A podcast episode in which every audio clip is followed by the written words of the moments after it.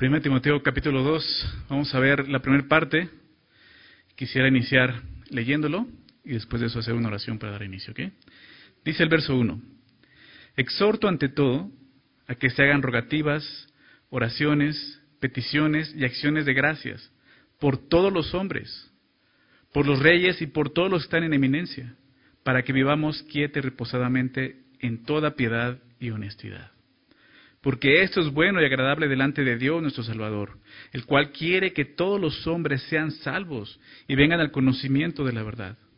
Porque hay un solo Dios y un solo mediador entre Dios y los hombres, Jesucristo hombre, el cual se dio a sí mismo en rescate por todos, de lo cual se dio testimonio a su debido tiempo. Para esto yo fui constituido predicador y apóstol. Digo verdad en Cristo, no miento, y maestro de los gentiles en fe y verdad. Padre, te damos gracias por esta mañana, gracias por este nuevo día que nos das, por tu misericordia que se renueva cada mañana porque la necesitamos cada día, Señor. Gracias, gracias y en especial gracias por este día porque nos permite reunirnos, Señor, como iglesia, aún de esa manera presencialmente, Señor. Gracias por permitirnos estar aquí y por permitirnos escuchar tu palabra. Permítenos estar atentos a lo que tú nos quieres hablar y enseñar. Quita cualquier cosa que esté en nuestra mente, cualquier preocupación Déjanos escuchar lo que tienes para nosotros, porque eso es lo que realmente necesita nuestro corazón, Señor. Háblanos, dirígenos, Señor. Simplemente te pedimos eso, tu bendición en este tiempo, Señor. Guíanos. Te lo pedimos en el nombre de Jesús. Amén. Muy bien. La semana pasada acabamos el capítulo 1 y vimos que la primera tarea que el apóstol Pablo le dio a Timoteo con respecto a la iglesia ahí en Éfeso era corregir la, la enseñanza. ¿Recuerdas? Verso 3 del capítulo 1, ¿no? Por eso te dejé eh, como te rogué que te quedases en Éfeso, cuando fui a Macedonia, para que mandases, veamos el mandamiento, a algunos que no enseñen diferente doctrina. Prácticamente el capítulo 1 se hablaba acerca de eso. Eh, la primera tarea era corregir eh, las falsas enseñanzas. ¿no?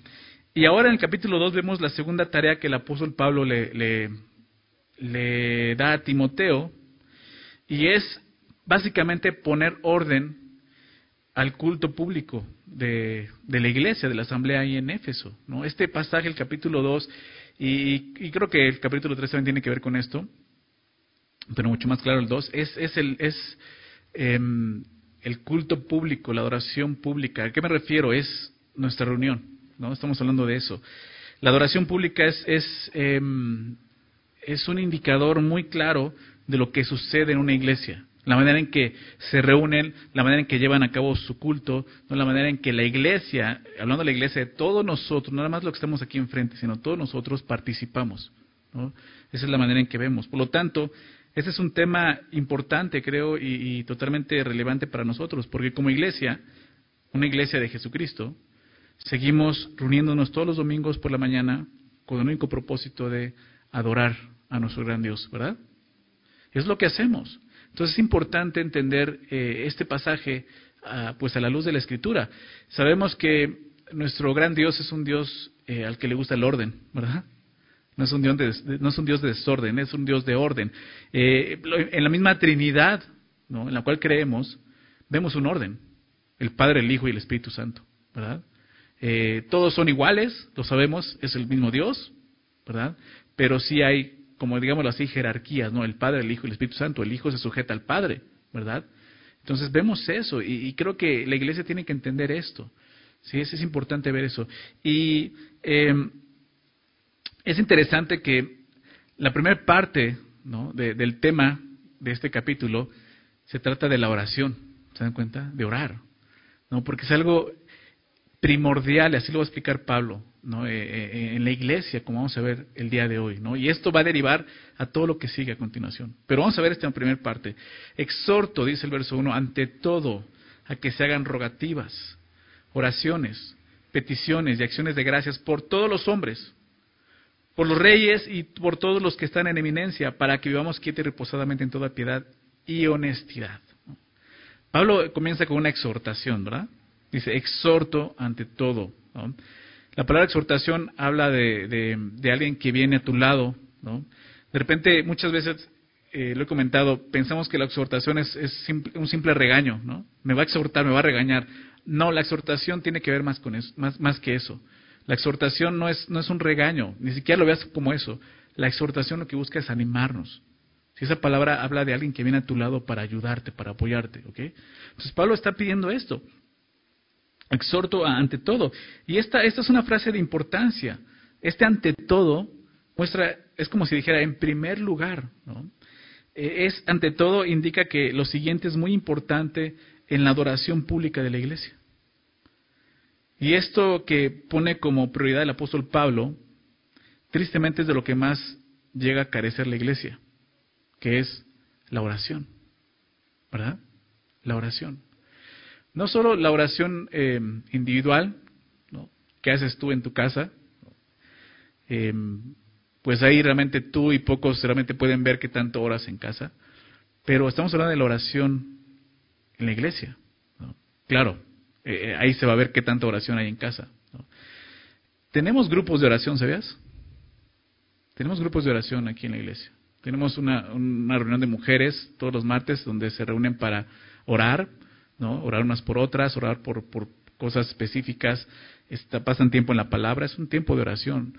Los sábados también, eh, los hombres tenemos un grupo de oración, ¿no? Nos conectamos, te, te, recuerdo que esas reuniones ahorita son vía Zoom, ¿no? Son en línea, pero nos conectamos para orar, ¿sí? Para, para orar, y, porque eso es lo que somos iglesia, y eso es importante. Eh, cada eh, primer miércoles de mes, ahorita por la pandemia no lo hemos hecho, pero acostumbramos eso. Primer miércoles de mes nos reunimos para orar. ¿sí?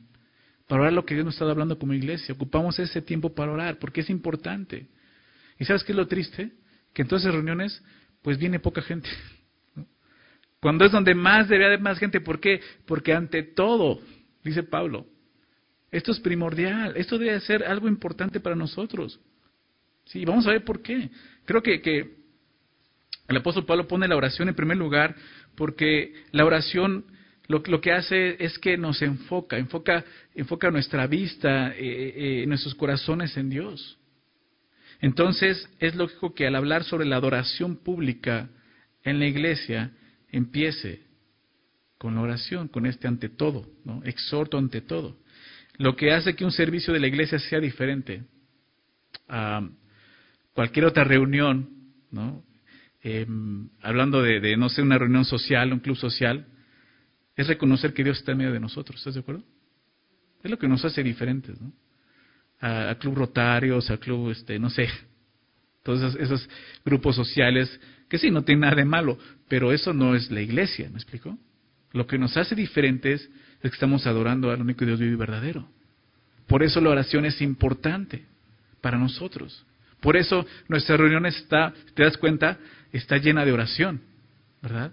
Porque estamos reconociendo delante de quién estamos todo el tiempo, estamos adorando a Dios. Es triste de repente ir a una iglesia donde están en, sus, en, su, en su reunión eh, dominical, pero hay poca oración. Ni siquiera se, se, se, te muestran delante de quién están, como si realmente la, la, la reunión se tratara de la iglesia. ¿Se me explicó? Pero nuestras reuniones se tratan de Dios, de conocer a Dios, de adorar a Dios. Entonces la oración nos va a llevar al punto, eh, eh, pues, primordial que es estar delante del Señor. Por eso Pablo comienza diciendo esto. Ante todo, exhorto ante todo esto, que se hagan rogativas, oraciones, peticiones y acciones de gracias. Déjame explicar rápidamente porque menciona varias, varias cosas y, y, es interesante porque la oración no solamente es estar pidiendo, ¿verdad? ¿Te das cuenta cómo aquí menciona varias cosas que, que, que, que es la oración? Dice, para empezar, dice que se hagan rogativas. Esta palabra rogativa en, el original eh, destaca el destaca una necesidad, ese sentido de rogativas, ruegos, algo necesario, o sea, roguemos, pidamos por esta necesidad. Se utiliza eh, en, en, algunas ocasiones también en la Biblia eh, cuando hay una petición de un hombre a otro hombre, o sea, rogándole un hombre a otro hombre. ¿no? Está más enfocado en esto, rogar, pedir, ¿no? Pero pedir así, o sea, rogando. Oraciones, esta palabra eh, se utiliza básicamente de la oración en general. Esta palabra es la que más se utiliza para referirse a oración, ¿no? en, el, en, el, griego, oraciones. Y habla de eso, ¿eh? es el término más común que se usa para referirse a, a la oración. ¿no? O sea, ora, ora, platica con Dios, ¿verdad? Nosotros no hacemos rezos, ¿verdad? No, ¿Por qué? Porque estamos delante de una persona. ¿Se dan cuenta de eso? O sea, imagínate que, que tus hijos se acerquen a ti y te hablen de esa manera, ¿no? Que todos los días te digan lo mismo como un rezo.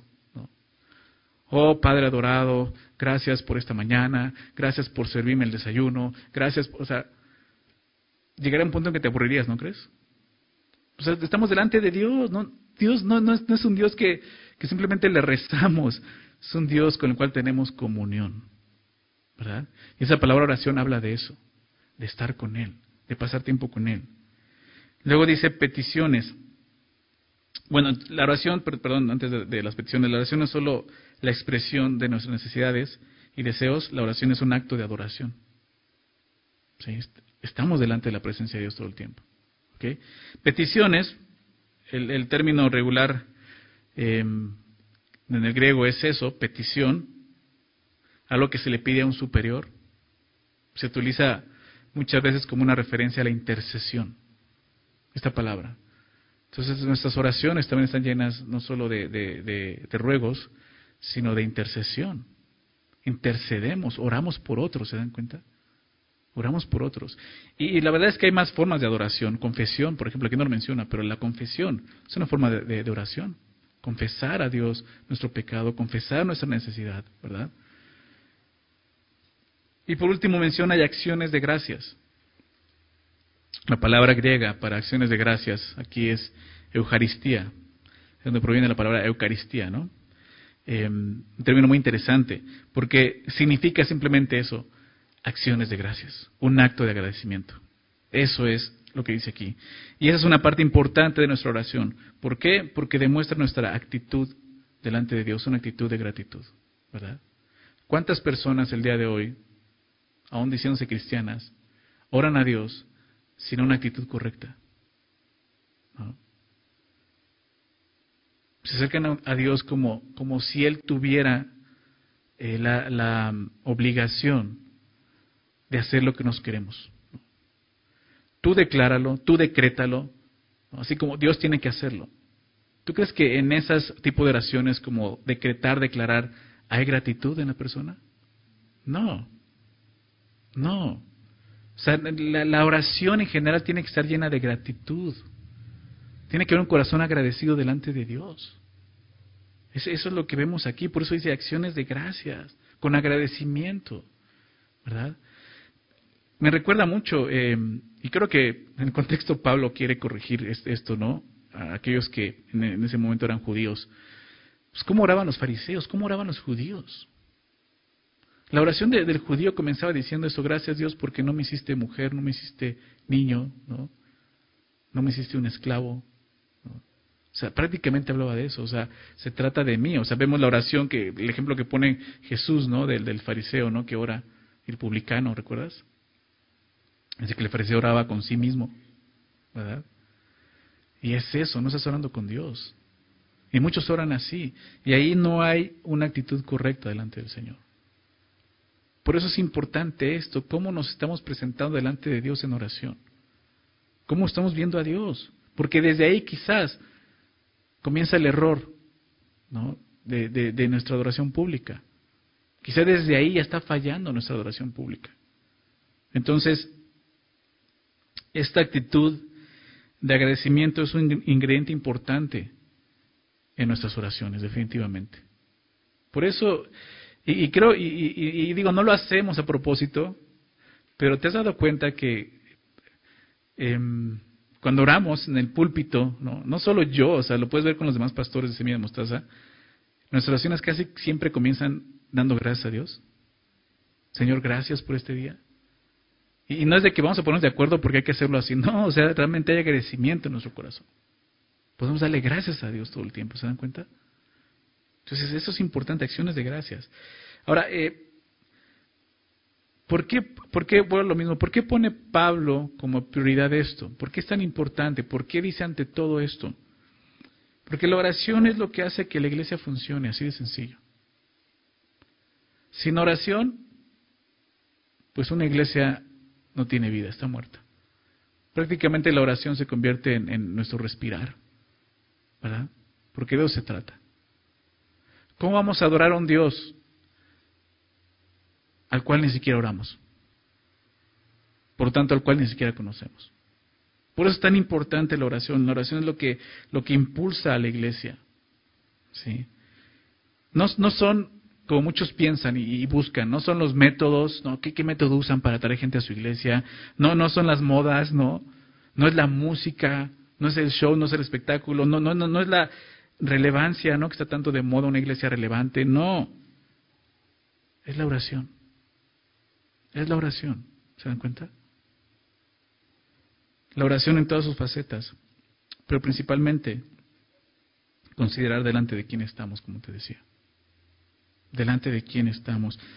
La, oración son más que simples peticiones. La oración es permanecer en la presencia de Dios. ¿Sí? Esa es la oración. Por eso es tan importante y poderosa la oración, porque estamos conectados con Él, ¿se dan cuenta? De eso se trata. Déjenme leerle, leerles algo de, hermano Lorenzo, no sé si lo han escuchado. Tiene, tiene un libro, eh, creo que es lo único que escribió, por eso se conoce él, pero un libro muy bello acerca de la presencia de Dios. Si ustedes han, estado navegantes, por ahí viene una cita del hermano Lorenzo, si lo han leído, y habla de eso. Pero quiero citar esto que dice en su libro, y, me, me, encanta, o sea, ver cómo él tenía esta pasión, pero creo que era eso, al orar y estar en la presencia de Dios. Fíjate lo que él dice. Después de haberme entregado totalmente a Dios y de hacer toda enmienda posible por mis pecados, por amor a Él renuncié a todo lo que estaba fuera de Él. Y comencé a vivir como si no hubiera otra, otra persona en el mundo, nada más que Él y yo.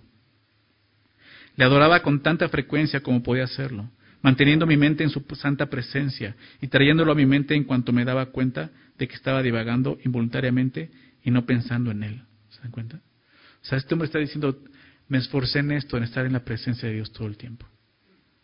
Eso es oración. ¿Se dan cuenta? Oración no es simplemente apartar un tiempo para platicar con Dios. Oración es saber que todo el tiempo estamos en la presencia de Dios. Por eso te decía, ahorita estamos delante de Dios. ¿Se dan cuenta de eso? Estamos en la presencia de Dios. Estamos adorando a Dios. Y eso nos va a enfocar. Si olvidamos eso, la iglesia entonces va a terminar siendo un club social, como te decía. ¿Verdad? Yo voy a esa iglesia, ¿por qué? Porque me gusta la alabanza. Yo voy a esta iglesia, ¿por qué? Porque me gusta cómo habla el predicador. Pero no vamos a la iglesia por eso, vamos a la iglesia porque vamos a adorar a Dios. Por eso es importante la oración. Entender que estamos delante de este gran Dios, que es nuestro Salvador. Si como iglesia oráramos de esta manera, el impacto de nuestras oraciones, sería inmenso. Creo que algo que ha sostenido nuestro ministerio como iglesia, como semilla de mostaza, son las oraciones. Son las oraciones. Si hace rato te decía, tenemos grupo de oración y van pocos, pero gracias a Dios por esos pocos. y espero que esto, el día de hoy, te mueva a ser parte de esos pocos y que el rato ya no sean pocos. Seamos muchos orando a Dios. ¿Sí? Eso es lo que realmente impacta y usa la iglesia, la oración. Vemos a continuación, regresando al texto, al final del verso 1 dice, ¿por quiénes? Por todos los hombres. Nos dice, ¿por quiénes debemos llorar de esta manera? Por todos los hombres. ¿Se dan cuenta? Es, es, es eh, subraya la palabra todos en este capítulo. Aparece muchas veces.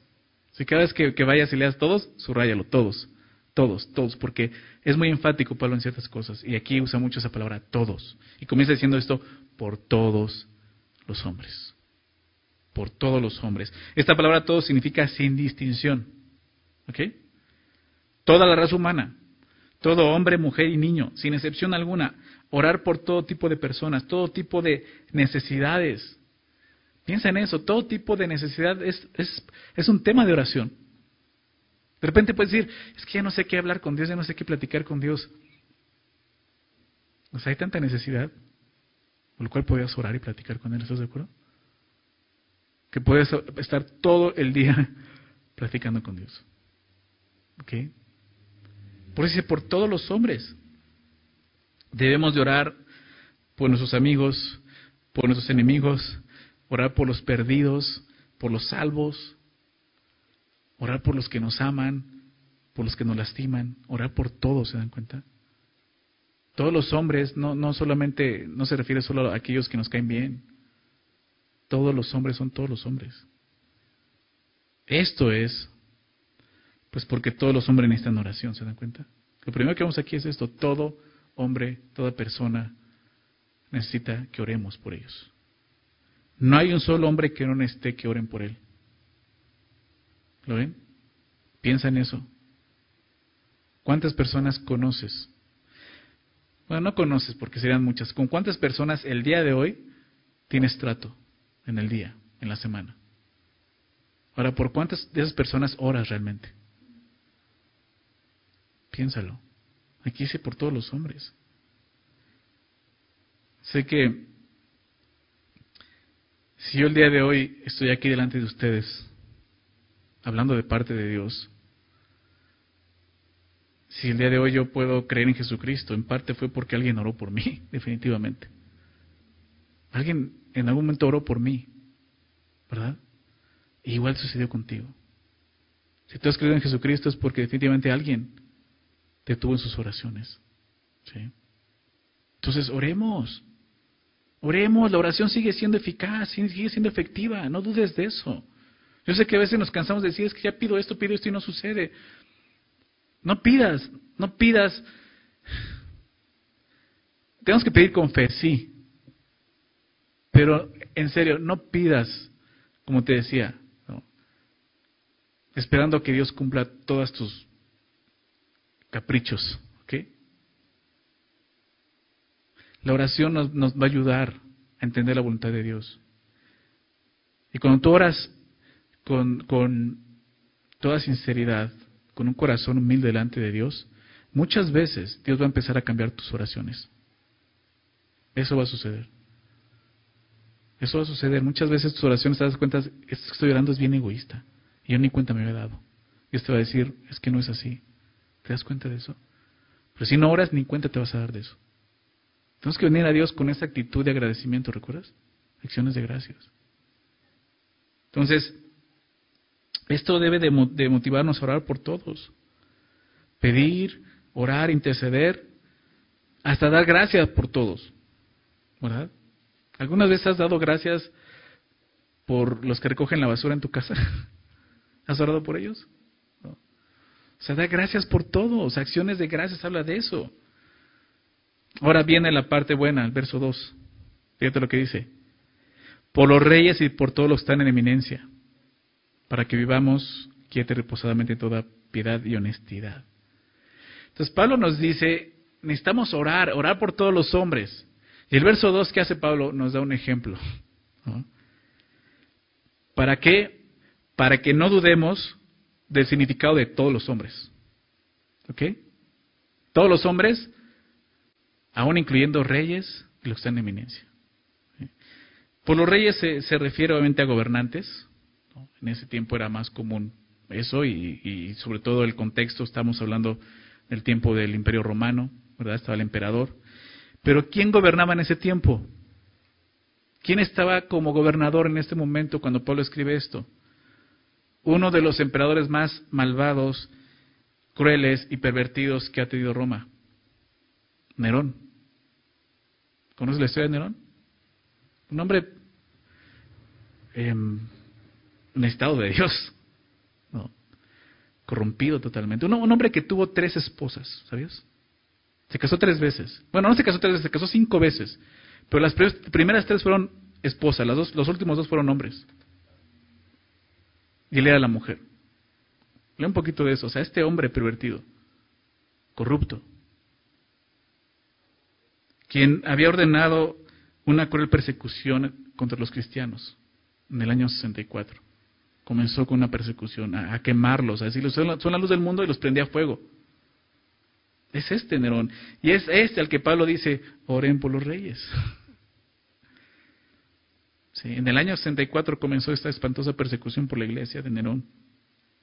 No sabemos con certeza si cuando Pablo escribe esta carta la persecución ya había iniciado, posiblemente no, pero quizás ya había cierto indicio de que Nerón haría algo contra la iglesia. Es por eso que Pablo al pedir que el culto público esté centrado en la oración y pedir que oren por todos los hombres, da un ejemplo muy claro de lo que está pidiendo. Oren aún por los más despiadados. Oren por los hombres que quizás tú no orarías. ¿Se dan cuenta? Entonces Pablo sí le pide a Timoteo, oren por todos los hombres, incluyendo al gobernador Nerón. Oren por él. La próxima semana tenemos elecciones, ¿no? ¿Has orado por eso? ¿Has orado por todos los candidatos que hay? Quizá ni siquiera sabes quiénes son. Es importante orar por ellos. Sinceramente, el día de hoy no hay a quién irle. Pero sí podemos orar por ellos. Oremos por las próximas elecciones, oremos por el corazón de los políticos, por, por integridad, por justicia, por sabiduría para gobernar. Oremos por eso. Somos la iglesia. ¿Quién va a orar por ellos? ¿Te das cuenta? Oremos. Investiga, entra a internet, busca quiénes son los candidatos en, tu distrito y, va pasando cada uno y ora por ellos. Es triste. O sea, estamos llegando a un punto de tanta corrupción, aún en la política, que ya, ya hay hasta asesinatos. Se han estado asesinando a, candidatos por el poder. ¿Se das cuenta cómo está nuestro gobierno y cómo está nuestro país? Creo que muchos porque la iglesia no está orando como debe de orar. También dice esto, por todos los que están en eminencia. ¿Qué quiere decir esto? Eminencia se refiere a las personas sobresalientes o destacadas en, alguna actividad o en algún campo. Oremos por ellos, deportistas, este, cantantes, actores, artistas. Oremos por ellos, oremos por esas personas. Si tanto te gusta Luis Miguel, pues ora por Luis Miguel. O sea, ora por esas personas. ¿Se dan cuenta? Oremos por todos los hombres, dice aquí. ¿Para qué dice el verso? Para que vivamos quieta y reposadamente en toda piedad y honestidad. La iglesia estaba a punto de sufrir una de las persecuciones más terribles con Nerón, como te decía. Entonces la exhortación de Pablo llegó en el momento justo. ¿Se dan cuenta? Oren. Oren para que vivamos quieta y reposadamente en toda piedad y honestidad. ¿Sucedió eso? No. Era una persecución muy grande en la iglesia. Sí. No sé, quizás no oraron como Pablo les pidió. Entonces tenemos que orar. Yo no dudo que dentro de algunos años la iglesia va a empezar también a tener muchos problemas. Por toda la, la, la ideología que está levantando en este mundo, que va en contra de la iglesia, en contra de los principios, en contra de la palabra de Dios, ¿se dan cuenta? Un día va a ser difícil que tú y yo proclamemos el Evangelio. Y lo que tenemos que hacer no es callarnos, es proclamarlos, es proclamarlos, hablar de Jesús. Aunque eso nos pueda costar la cárcel o, la vida misma. Si somos creyentes, entonces tenemos que orar por eso. ¿Se dan cuenta? Oremos. Creo que, que esta frase, cuando dice para que vivamos quieta y reposadamente en toda piedad y honestidad, es importante entenderla. Y creo que tiene dos sentidos. El primero es que es el que más se, puede entender. Oremos porque Dios obre en, los gobernantes y que podamos vivir en un mundo pacífico, tranquilo, honesto, como vemos aquí. ¿Quién no quisiera un mundo así? ¿Verdad? ¿Tú no quisieras un mundo así? Y no está mal orar con ese objetivo. Creo que es algo que debemos de buscar. Ante tanta corrupción, ante tanta violencia, creo que Dios está tratando de decirnos que la razón por la que tenemos tanta maldad es porque no hemos estado orando por nuestros funcionarios públicos. Tenemos que orar para que puedan gobernar con justicia, como decía, con integridad, con honradez, con sabiduría. Pero el otro sentido de esta frase es, es quizás el menos obvio, pero creo que es el más importante para nosotros. Déjame explicarlo. la oración tiene el poder de afectar nuestro exterior pero también nuestro interior. Creo que cuando dice el vivir quiete reposadamente en toda piedad y honestidad, tiene que ver con lo que hay dentro de nosotros. Tiene que ver con lo que está pasando dentro de nosotros más que lo que está pasando afuera. ¿Sí? La idea no es que todo mi entorno cambie. Oro para que todo cambie alrededor mío, ¿me explico? Para que el gobierno cambie, para que todo cambie. No es tanto eso.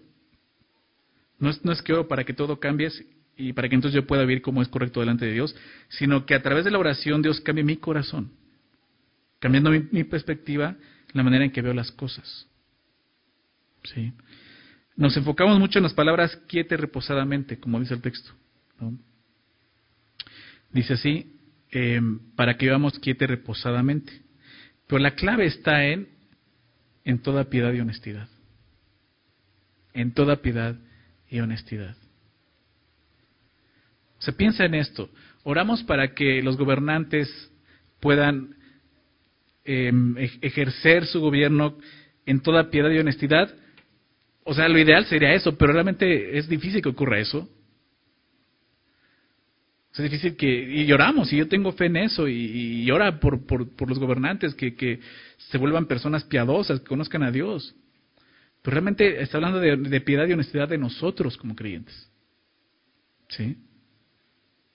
La piedad no es simplemente portarse bien o hacer lo correcto, la piedad es, es la vida que pertenece a Dios. Y eso es importante entender porque lo, vamos a ver más adelante, es algo que, que, usa mucho Pablo en esas cartas, en las cartas pastorales, la piedad, más que en otras, en otras de sus cartas. ¿Y qué es la piedad? ¿A qué se refiere con la piedad? De repente tenemos un, un, concepto de piedad que se queda corto, pensamos que piedad es como ser misericordioso, ten piedad de mí. ¿Sí? O la piedad es como, como eso, portarse bien. No. Lo que te decía, la piedad es la vida que pertenece a Dios. El diccionario Strong, diccionario bíblico Strong, lo define así, de la piedad habla de esto. Dice piedad, dice específicamente esquema del Evangelio. Cuando lo leí como que decía esquema del Evangelio, ¿a qué se refiere? ¿no? Pero traté de meditar y dije, ok, ¿a qué se está refiriendo? es interesante. Y sí es muy interesante. ¿Por qué? Porque un esquema es una representación gráfica. ¿Estás de acuerdo? Y eso es la piedad, una representación gráfica del Evangelio. No solo es la creencia, sino también la práctica apropiada acerca de Dios. ¿Quién es Dios? ¿Me explico? Lo que es el Evangelio. El Evangelio tiene que afectar nuestro modo de vivir en esta tierra. Nuestra vida representa el Evangelio. No solo es predicarlo, no solo es anunciarlo, es vivirlo para que la gente vea que se puede vivir así. Y eso es la piedad, precisamente. Vivir de forma no solo correcta o agradable, sino vivir tal como Dios es. ¿Me explico? Y definitivamente la, la piedad es el resultado de la oración. Cuando pasas tiempo en la presencia de Dios, terminarás pensando como Él piensa y actuando de acuerdo a lo que Él es. ¿Se me explico? Eso es la piedad. Cuando oramos por los demás, en especial por, por las personas malas y perversas, por las cuales no oraríamos, como Nerón, Dios comienza a hacer una obra en nuestros corazones. Nos da su piedad y nos convertimos en personas más honestas, reconociendo que también somos pecadores. ¿Sí lo ven? Porque muchas veces oramos como, como el judío, gracias Dios porque no soy como este publicano. Gracias Señor porque yo, yo no soy como López Obrador, ¿no? ¿Sí me explico? Pero cuando realmente ves delante de quién estás y vienes con la actitud correcta, te vas a dar cuenta que tú no eres mejor que ellos. Y vas a empezar a verlos de otra forma diferente. Con la piedad. ¿Se dan cuenta? Y con toda honestidad. Por lo tanto, aunque no nos agrade alguna persona, y vuelvo al tema, con un cargo público, con autoridades que Dios ha puesto, gobernadores, aunque no nos agrade, debemos de respetar y honrar su posición. Y la oración es algo que nos va a ayudar a hacerlo. ¿Se dan cuenta de eso?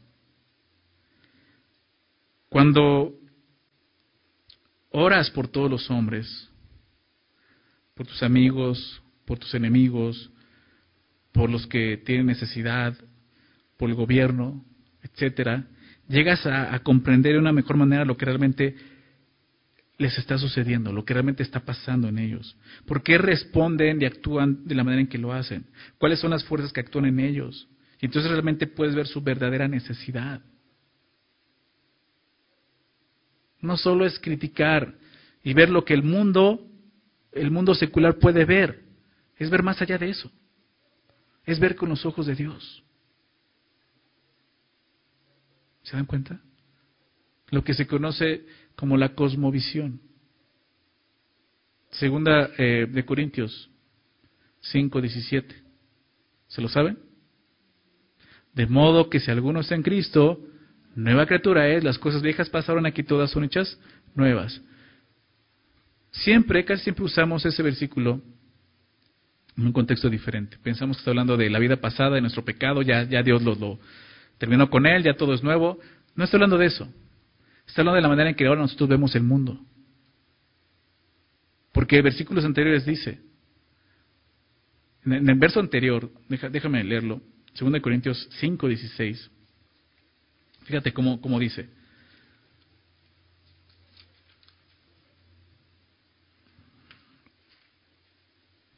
De manera, verso 16, 2 Corintios 5, de manera que nosotros, o sea, creyentes, está hablando de creyentes, de manera que nosotros de aquí en adelante, o sea, de adelante que se refiere a que ya teniendo a Cristo, conociendo al Señor, de aquí en adelante, a nadie conocemos según la carne. ¿Se dan cuenta? Eso déjalo para aquellos que no conocen al Señor, que lo único que pueden ver es a través de su carne. Su percepción es a través del cuerpo solamente, sus ojos.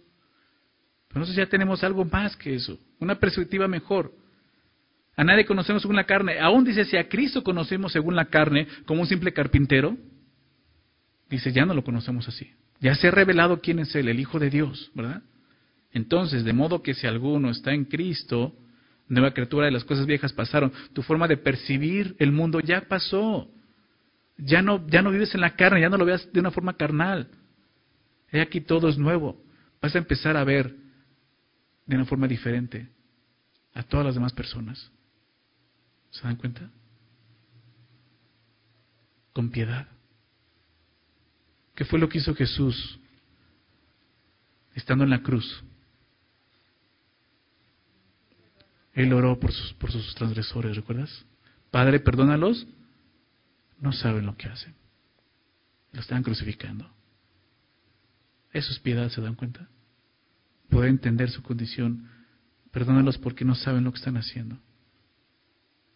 Eso es piedad. Jesús tenía que orar porque tenía que recordar eso. Tú y yo tenemos que orar para recordar que la condición de todos es la misma que nuestra. Somos pecadores. No somos mejores que ellos, ¿se dan cuenta? Eso déjalo, déjalo para un carnal, alguien del mundo. Cuando un creyente vive criticando y hablando mal de sus autoridades, lo único que está demostrando es que no tiene una vida de oración. Y si la tiene, no es como debe de ser, porque no hay piedad en él. ¿Se dan cuenta? Me llama mucho la atención eso. Como, como las redes sociales muestran lo que hay en el corazón. De la abundancia del corazón habla la boca, ¿no? De la abundancia del Facebook habla la boca. Y como, o sea, hay tantos creyentes criticando las autoridades, criticando al gobierno, criticando y criticando y criticando, y yo nada más digo, ¿dónde está la piedad? O sea, todos damos cuenta que está mal. Todos sabemos que lo que está haciendo está mal. Pero si tú solamente estás criticando lo que está mal, te estás poniendo eh, simplemente al nivel de un incrédulo. ¿Dónde está la piedad en ti? ¿Dónde está el decir, voy a orar por él? Porque créemelo, si estuvieras orando por él, se acabarían las críticas en tu vida. Entenderías su condición. Señor, sálvalo. Señor, sálvalo. Primeramente por él, por, por, por, su salvación de él y pero también por nosotros. Sálvalo, lo que dices a Cristo. ¿Se dan cuenta de eso?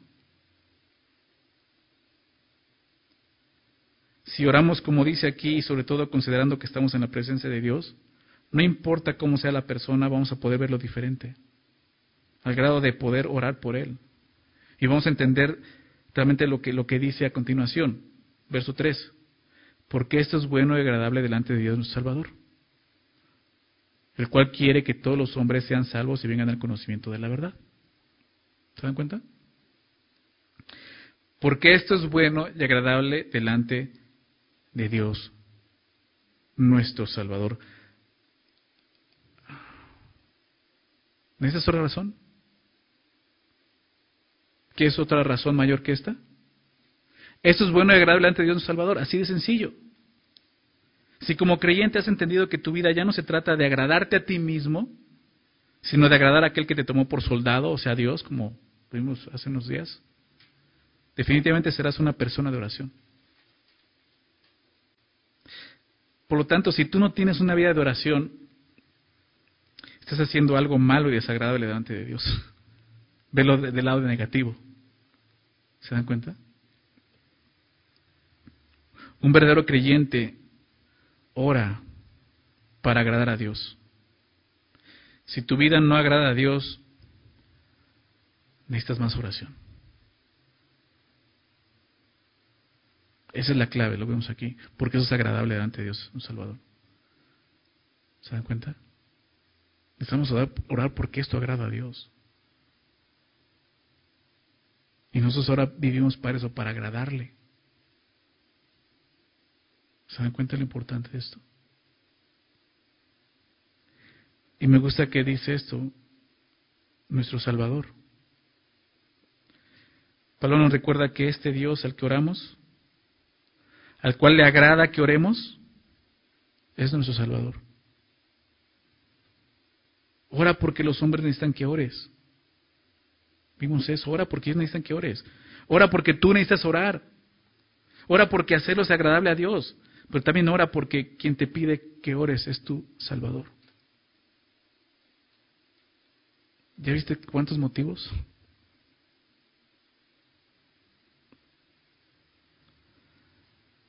Dice el verso 4, el cual quiere que todos los hombres sean salvos. El cual quiere que todos los hombres sean salvos. Es como si Pablo nos estuviera diciendo, Dios no solo quiere tu salvación, Él quiere la salvación de todos. Y tienes que orar por eso. Porque así es como a veces nos comportamos, ¿no? Yo ya soy salvo, los demás no me importan, ¿no?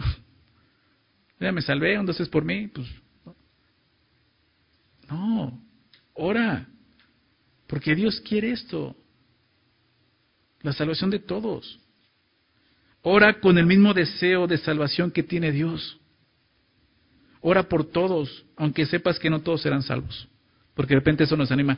No, es que oro y no se salvan, y pues ¿para qué oro? No, no, no, ora con este deseo que hay en el corazón de Dios. Él quiere que todos los hombres sean salvos. Cambia, ¿verdad? Cambia. Ora para que Dios cambie tu corazón.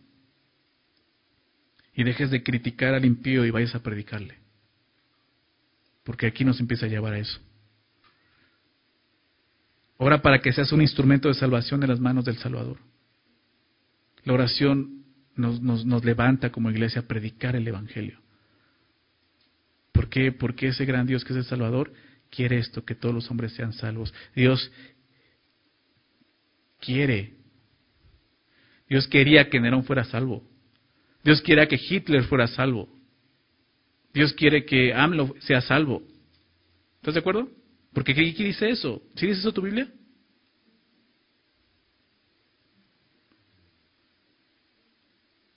El cual dice, eh, em, perdón, me está adelantando, el cual quiere que todos los hombres sean salvos. Qué versículo, ¿no? nos lleva a la profundidad del corazón de Dios. El deseo en el corazón de Dios es salvación, ¿se dan cuenta? ¿Cómo me gusta ese versículo? Y el siguiente. Y el que le sigue. estos dos, el 4 y 5, siempre Son versículos que desde un principio que los leí, los abracé. Y dijo, esto, esto es lo que Dios quiere. Él quiere que todos los hombres sean salvos. Como paréntesis, este versículo para mí ha sido de mucha ayuda en cuanto al tema de la predestinación. Un tema de repente muy difícil, ¿verdad? De comprender y realmente no debemos de comprenderlo, simplemente debemos que creer lo que la Biblia enseña. La Biblia enseña estas dos verdades, la soberanía de Dios y la responsabilidad del hombre. Definitivamente están estas dos cosas.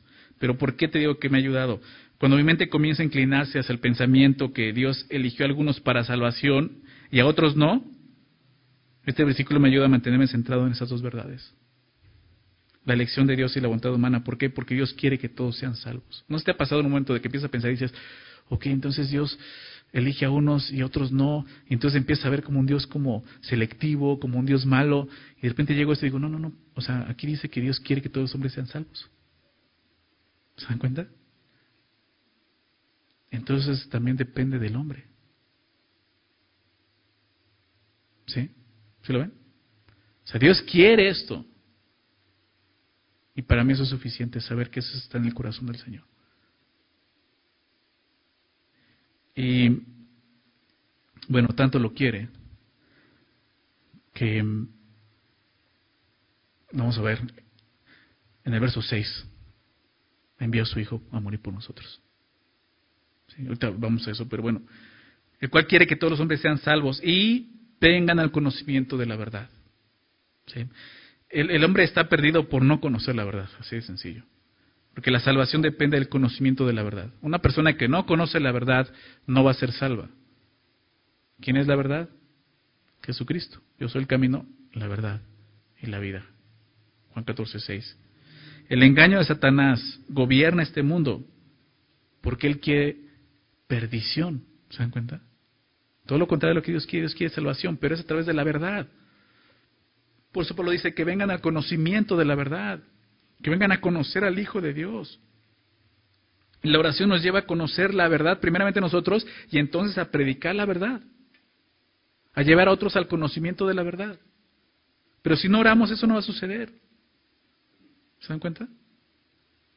Si nosotros únicamente vemos y criticamos la maldad de los hombres, si lo único que hacemos es ver su pecado, sin ver su necesidad, entonces no estamos llegando al conocimiento de la verdad. ¿Se dan cuenta de eso? La oración nos lleva al conocimiento de la verdad y nos capacita para llevar a otros a ese conocimiento de la verdad. ¿Cuál es la verdad? Que Cristo Jesús vino a morir por los pecadores. Dice Pablo, del cual yo soy el primero. La verdad es que todos somos pecadores. Todos tenemos necesidad, ¿verdad? Y la verdad es lo que Dios hizo por nosotros. Lo que dice a continuación. Verso 5, porque hay un solo Dios y un solo mediador entre Dios y los hombres, Jesucristo, hombre. Qué verso, ¿no?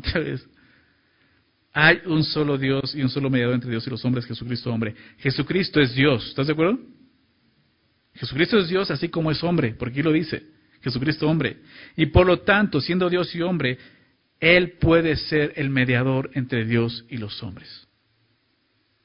Y por eso Él es el único mediador entre Dios y los hombres, así lo dice. Y un solo, así como hay un solo Dios, hay un solo mediador. No hay más mediadores. ¿Se dan cuenta de eso? Y discúlpame, y no, no busco ofenderte, pero no hay más mediadores. La, la Virgen no es una mediadora. Los santos no son mediadores. Solo hay un mediador. No ofendas la palabra de Dios, no ofendas al Dios, al único Dios vivo y verdadero diciendo que hay otros mediadores.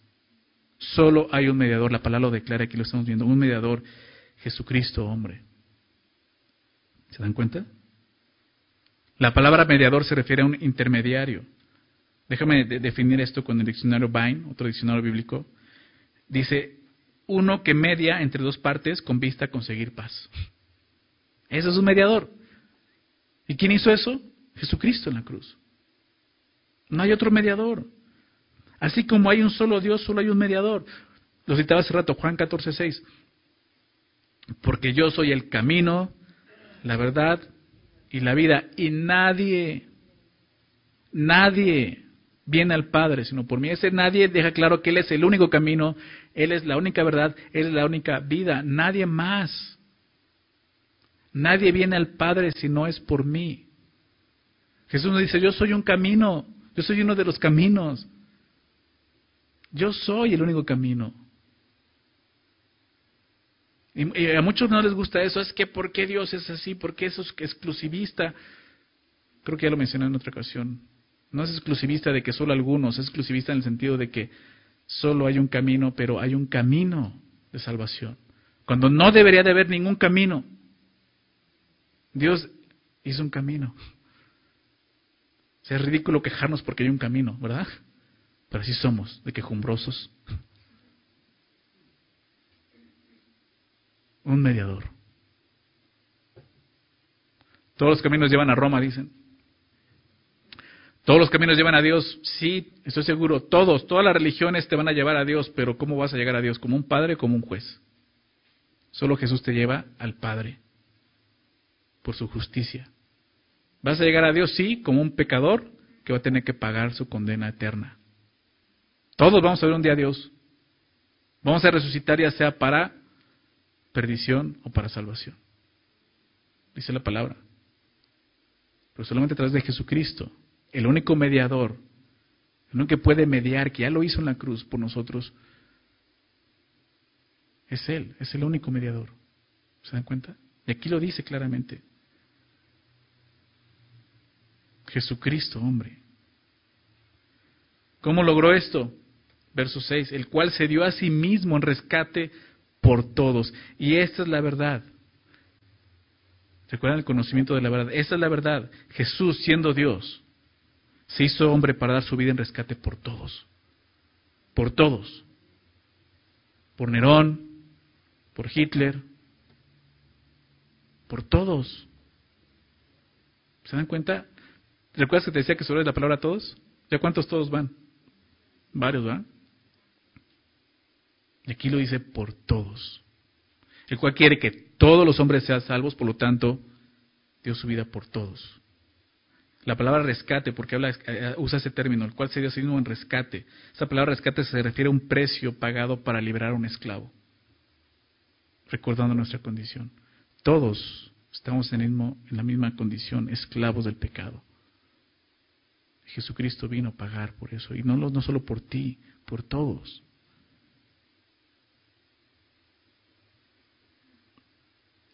La muerte de Jesús fue a favor de todos los hombres, porque Él murió por el pecado de todos los hombres. Hay algunos que eh, al enseñar esto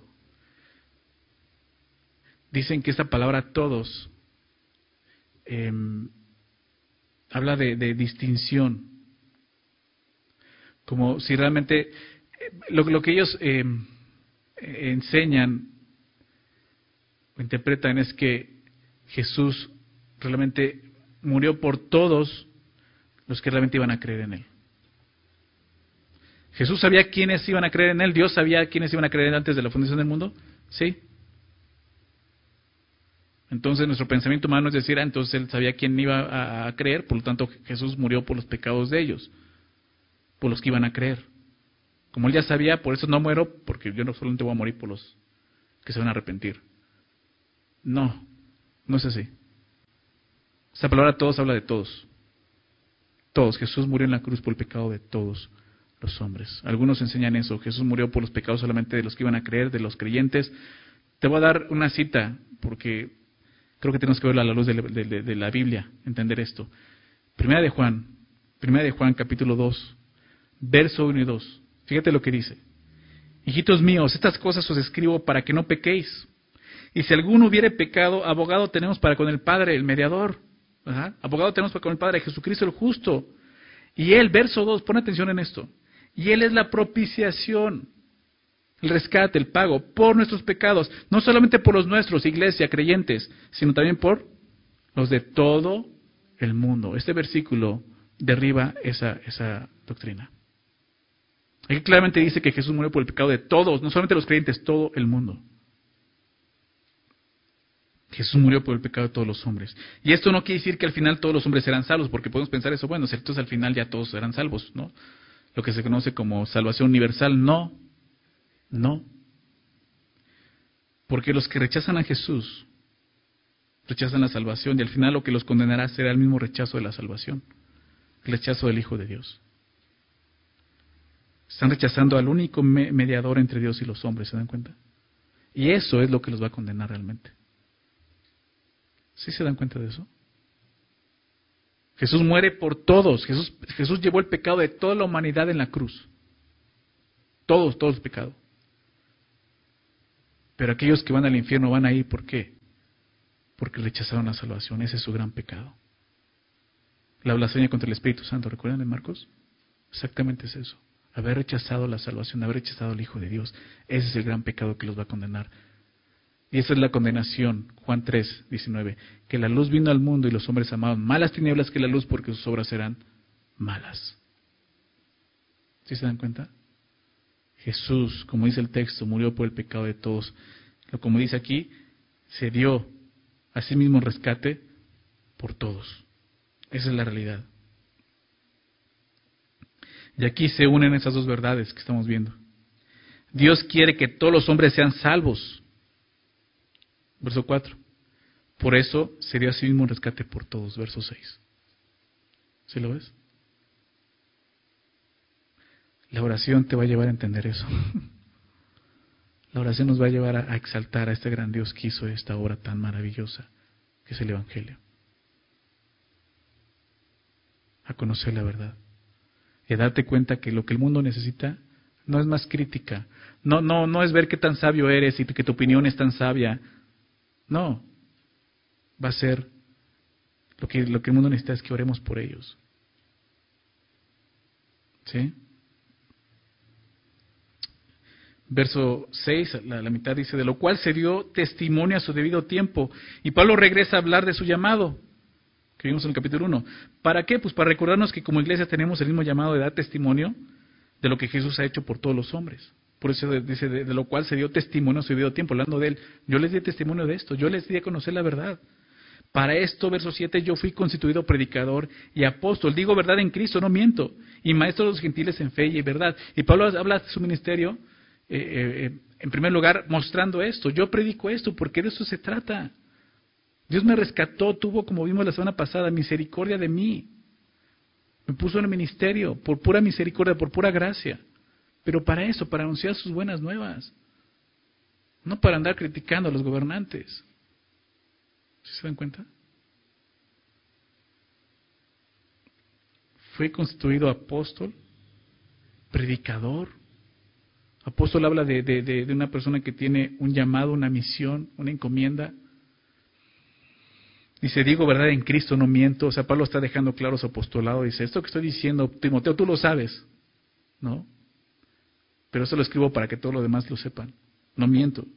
Y dice, y maestro de los gentiles en fe y en verdad. O sea, reconociendo, no solamente es judíos, también es gentiles.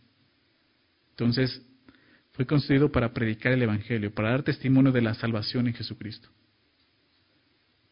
Y lo hace Pablo. ¿Te das cuenta? Ya lo hizo en el capítulo 1. Palabra fiel y digna ser recibida por todos. Que Cristo Jesús vino al mundo para salvar a los pecadores, del cual yo soy el primero. Y aquí lo volvió a hacer. Comenzar en el capítulo 2 predicando el Evangelio. ¿Se dan cuenta? Definitivamente Pablo era un hombre de oración, un hombre piadoso. ¿Se dan cuenta de eso? Dos cosas que van juntas, la oración y la predicación.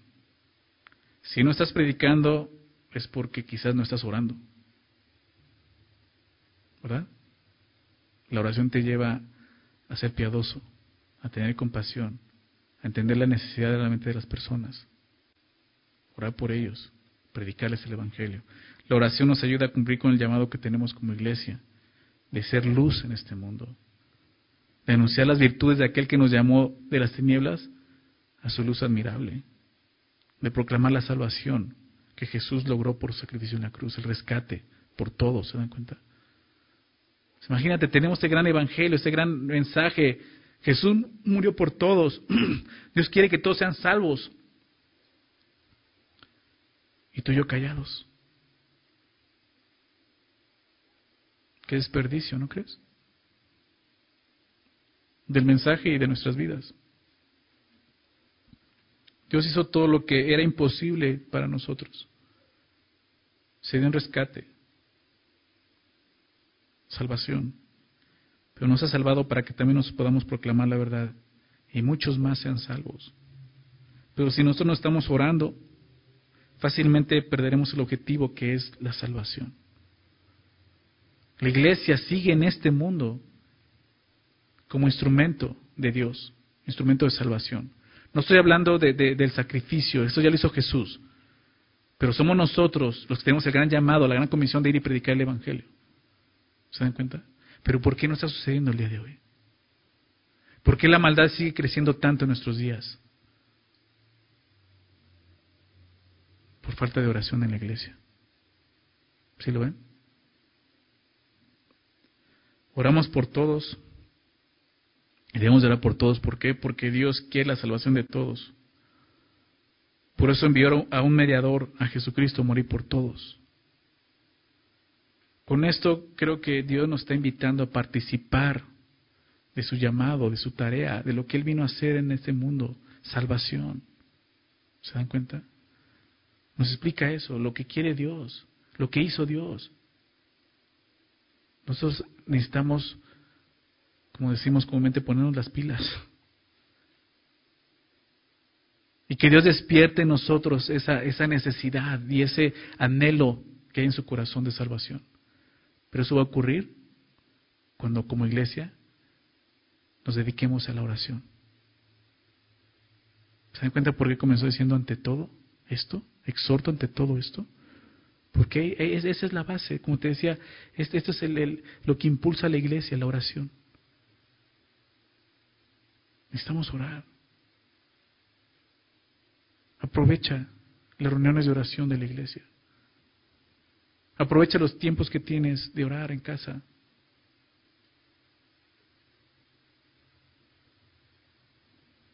Es fácil olvidarnos de eso.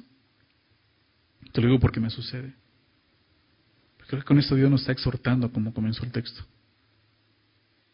Como iglesia debemos hacer esto. Te decía, eh, cuando comenzamos la serie, se llama la edificación de Dios, porque es lo que busca esta carta, edificar la iglesia, que la iglesia sea edificada por Dios. Y aquí lo empezamos a ver, empieza a poner orden.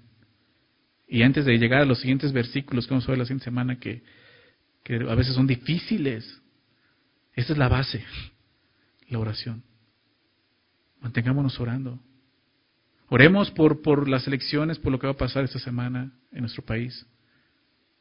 Oremos por la palabra que Dios eh, se ha anunciado, predicado, ¿verdad? Oremos para que Dios nos use. Necesitamos orar, ¿se dan cuenta? Vamos a terminar haciéndolo. Sí, vamos a terminar orando. ¿Ok? Señor, te queremos dar gracias por este tiempo, Señor, que tú nos has dado en tu palabra. Gracias, Señor, por permitirnos meditar en ella y poder recibir de ella lo que necesitamos, Señor. El día de hoy creo que ha sido claro el mensaje, necesitamos orar. Como iglesia necesitamos orar y orar para que primeramente tú cambies nuestro corazón, Señor. Para que tú nos des entendimiento y nos des la perspectiva correcta de lo que está sucediendo. Que dejemos de ver las cosas como lo veíamos antes, carnalmente, porque ahora tenemos el Espíritu, Señor. Ahora tenemos la mente de Cristo, dice tu palabra. Ahora podemos pensar como tú piensas y anhelar lo que tú anhelas y ser agradables a ti, Señor. Pero eso solamente lo vamos a conseguir estando a tu lado, Señor, en tu presencia, orando, Señor. Y eso es lo que te pedimos. Ayúdanos, recuérdanos esto, Señor. Recuérdanos que cuando nuestro corazón está inconforme, quejumbroso, lo que necesitamos es orar. Y quizás lo que menos queremos hacer en ese momento, pero es lo que necesitamos realmente hacer, orar, para que tú pacientes nuestro corazón, para que tú nos pongas en perspectiva, Señor. Y que podamos orar por los demás. Gracias, Señor, porque como iglesia nos has, nos has dado un gran llamado de predicar tu evangelio, Señor, de anunciar las virtudes, tus virtudes, tu excelencia, Señor, a este mundo perdido, del cual, Señor, quejarnos no tiene sentido. Lo que tenemos que hacer es orar y orar aún, Señor, para que tú nos uses. Y es lo que te pedimos, Señor. Te pedimos por nuestras autoridades, Señor, por nuestros gobernantes, por las elecciones este próximo fin de semana, Señor, por cada candidato, Señor. Oramos por salvación en cada uno de ellos, Señor. Pon gente a su lado creyentes que te amen, que tengan este mismo deseo en su corazón de salvación para ellos, Señor, para que puedan hablarles y predicarles. Aun si no estamos cerca de alguno de ellos, ayúdanos a abrir nuestra boca, a orar por ellos, Señor, y a hablarles de ti, Señor. Que cambies tú sus corazones, pero principalmente, como veamos, que cambies tú el nuestro, Señor. Antes que todo, Señor. Ante todo. Gracias, Señor, por habernos salvado. Gracias por haber enviado a Jesucristo en rescate por todos. Gracias, Señor, porque de esa forma Él se convierte en el único mediador. Y gracias porque hay un mediador. Hay un medio de salvación y solo es a través de Jesucristo, tu Hijo. Gracias, Padre, por recordar nuestra gran verdad que a olvidamos, Señor. Tú eres Dios, nuestro gran Dios y Salvador. Gracias, Señor Jesús. Gracias, Padre, por tu palabra y nuevamente te pido eso. Ayúdanos a ser obedientes y a buscar esto, permanecer en tu presencia orando por todo, Señor, conociendo y entendiendo que eso es lo que te agrada y lo que es bueno delante de ti, Señor. Gracias, Padre. Te pedimos todo esto en nombre de Jesús. Amén.